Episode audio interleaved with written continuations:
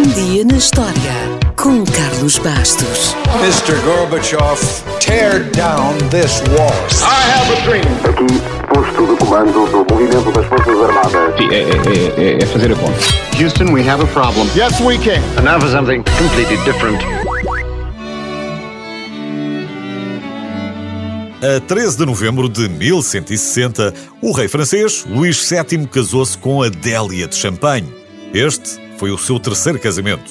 Luís, o jovem, tinha sido casado com uma das mulheres mais ricas e poderosas da Europa, Leonor da Aquitânia, mas como a união não produziu nenhum herdeiro, o casamento foi anulado. Este foi um grande erro do rei francês, porque Leonor, após a anulação, Casou-se com o Conde d'Anjou e teve cinco filhos, um dos quais subiu ao trono inglês. É mais ou menos aceito que a longa rivalidade entre França e Inglaterra começou aí. Depois, o Luís casou-se com Constança de Castela, que morreu ao dar à luz. E finalmente, diz que não há duas sem três, o rei, desesperado por ainda não ter sucessor, casou-se com Adélia de Champagne. E finalmente, as coisas correram bem. Não sabemos com que vinho brindaram no casamento, mas é provável que tenham brindado com o vinho da região da noiva. Até porque, talvez não saiba, mas quase todos os grandes reis de França foram coroados na Catedral de Notre-Dame de Reims, a cidade mais importante de Champagne. E nas comemorações, claro, era servido vinho de champanhe. Por este motivo, esse vinho ficou conhecido como o vinho dos reis e das rainhas, já agora.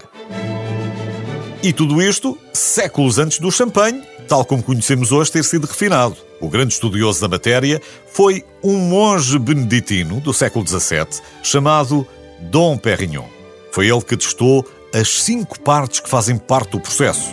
A mistura de diferentes vinhos da região, a separação e a prensagem em separado das uvas pretas, o uso de garrafas com um vidro mais espesso para permitirem a pressão da segunda fermentação, em garrafa, o uso da rolha de cortiça e, finalmente, a utilização de adegas profundas para permitir o repouso e o envelhecimento do champanhe a uma temperatura constante. E vá lá! Hoje, o champanhe faz parte da maioria das comemorações. Provavelmente, ao pegar numa garrafa, já terá pensado porque é que as garrafas de vinho são geralmente de 750 ml e não de 1 litro. Os sumos vêm em pacotes ou embalagens de litro. A água, o leite. Então, de onde vem esta moda para as garrafas de vinho ou bebidas destiladas?